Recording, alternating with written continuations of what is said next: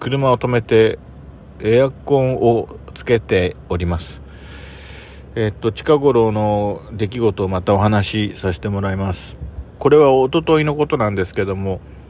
午前中は、あの、休みの日でですね、午後からは仕事のある日でした。その日の午後の仕事内容は、あの、職場内の会議を2つ出席するというもので、えー、その他の余った時間はいろいろ書類を書いたりして、えー、まあ、事務的、事務処理的なことをしておりました。で、その日たまたまですね、あの、普段、あの、職場内でも持ち歩いている、まあ、小さなカバンの中に財布とかも、通勤の時にも持ち歩くカバンなもんで、あの、財布を入れてるんですけど、しかし、その日なぜか、職場内でのですね、動線って言いますか、その移動する場所とタイミングから考えて、これは、あの、その小さなカバンにあの、財布を入れておかない方がいいなと。考えてですね、鍵のかかる個室スペースが私割り当てられているんですけど、そこに、そこの中の机の中に財布を入れて、その部屋自体に鍵をかけて、で、普段持ち歩く、そのいろいろ筆記用具とかも含めていろいろ入ってるその小さなカバンは、その職場内で持ち歩いて会議に出て、まあその日帰る時にですね、これがうかつにも、その財布をカバンに入れ忘れました。財布の中には現金とクレジットカードとか、あとはですね、えー、交通系の電子マネー、それから楽天ポイントカードにあの、エディがついてるやつなどが入ってまして、それを職場に忘れたわけですね。で、その日はなぜかその夕方帰る時にものすごくお腹が空いていて、まあ、あの、家に帰ればね、もちろん夕食が、まあ、あるというかなんというか、帰るくらいの時間帯に急遽相談してその日何食べるか決めるみたいな最近の風潮からすると、まあ家に帰って何があるかはわかんないけども、まあ家で妻と夕食を食べることは間違いない状況の中で、まあとてもお腹が空いてですね、その急激にラーメンが食べたくなったわけです。それで、まあ結構ね、通勤時間がかかるんですね、車で。その途中で、あの、職場と家の中間地点ぐらいのところのラーメン屋に立ち寄ったんです。まあ、あの、もちろん途中でラーメン食べてきたなどということは妻には言わないわけです。はい。で、まあ、とにかくあっさり系のラーメンを食べまして、で、お会計しようと思ったら、あ財布がないという、そういう、まあ、緊急事態に陥りました。あの、携帯っていうか iPhone 持ってたんで、この、なんていうかな、うん、auPay とかですね、PayPay とか、あの残金がある状態で、そういう、あの、QR コードっていうか、バーコード決済手段は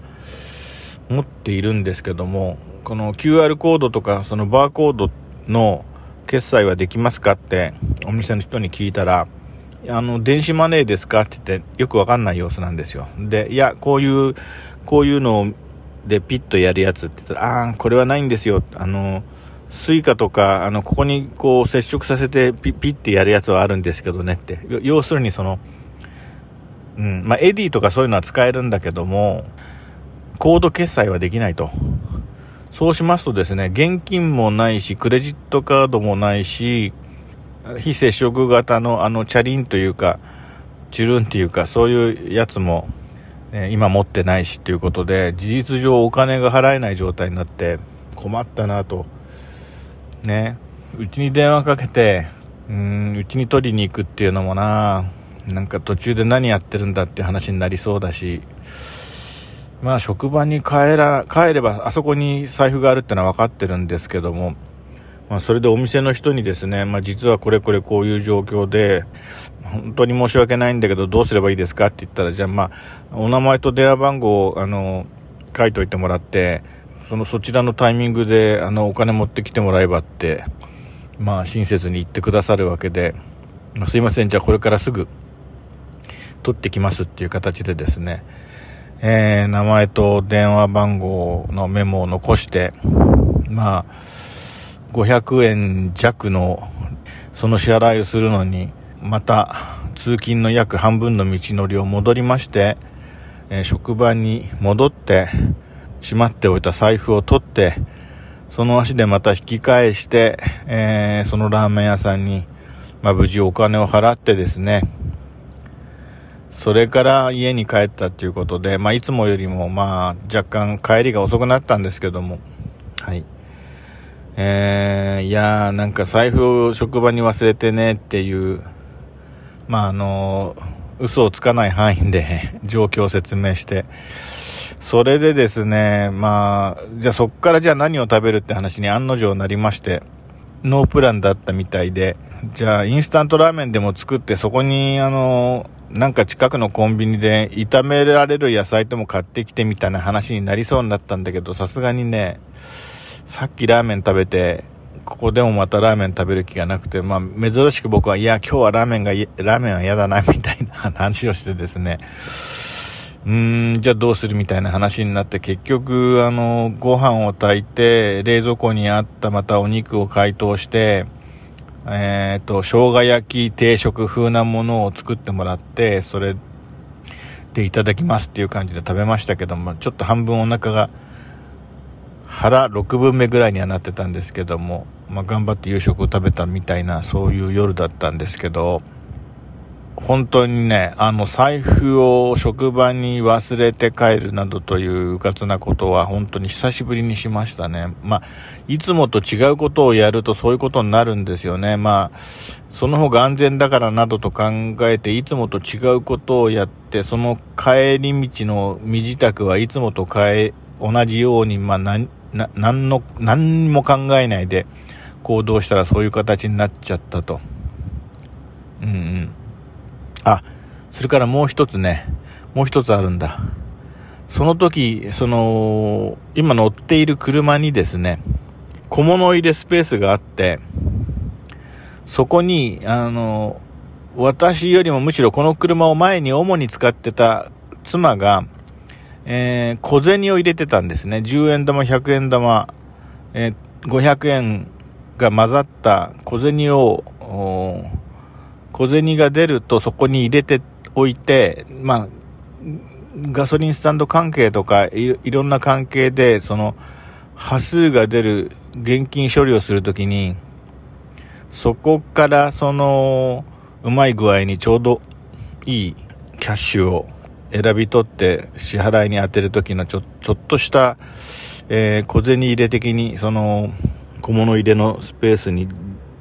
満、満杯に、あの、小銭が入ってたんですよ。その、あら、今、おとといの話してるんだけど、そのおとといの朝までは入ってたんですよ。で、そのおとといの朝まではそこに小銭が入ってたんですよ。ほぼね、1500円から2000円レベルの小銭が入ってたんです。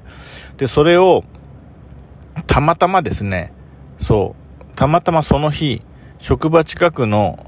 お昼頃に職場近くの、あの、ちっちゃい郵便局の ATM で、その小銭を全部ぶち込んで、はい、えー、じゃらじゃ、そこにじゃらじゃら溜まってるのがですね、あの、困るので、困るっていうのは今後また少し経つとこの車がついにリタイアして、新しい車を買うときに、この車いなくなっちゃうっていうか、あの、下取りに出すと。いう状況になっていて、まあ、ここにこの小銭を入れておくわけにもいかないから、私が、その、郵便局の ATM で、あの、ね、いくらあるかわかんないけど、じゃらじゃらじゃらじゃらこうぶち込んで、あの、預金すると、物体としての小銭が綺麗になくなってくれるんで、そういう形で、えっ、ー、と、自分のお小遣い口座のゆうちょ銀行のところに、えー、数字でわかるような形で、ぶち込んで、あの、入金したんですね。それでですね、それで普段だったらこの車に戻ればこの小銭入れのところに、そのラーメン代くらい払える、十分な小銭が入ってたのにもかかわらず、その日にそれを一掃しちゃっていたっていうのも重なって、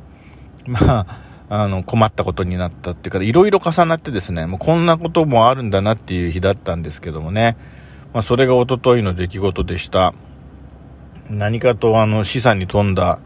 あの、エピソードっていうか、インシデントっていうか、まあ、あの、こういうことがあったっていうことを忘れずにまた今後、いろいろ生きていこうかなと思ってます。